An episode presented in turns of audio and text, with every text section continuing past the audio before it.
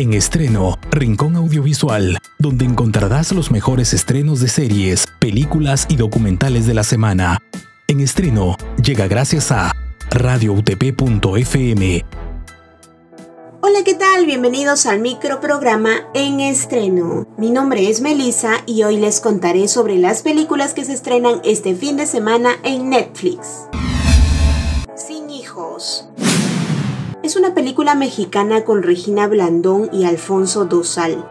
Trata de un padre soltero que por fin encuentra el amor de su vida, pero a ella no le gustan los niños, así es que su hija de 9 años se hace pasar por su hermana.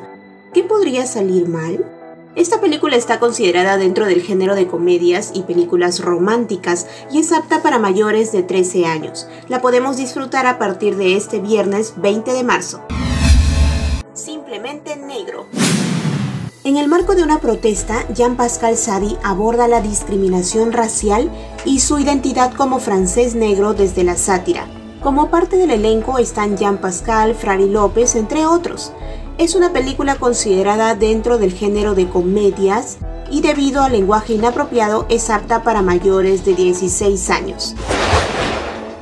Esto ha sido todo por hoy. No te pierdas el próximo microprograma donde te contaré mucho más acerca de los últimos estrenos en Netflix. Que tengan buen fin de semana.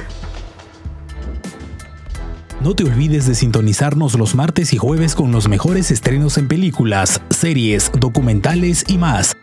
En estreno llega gracias a radioutp.fm.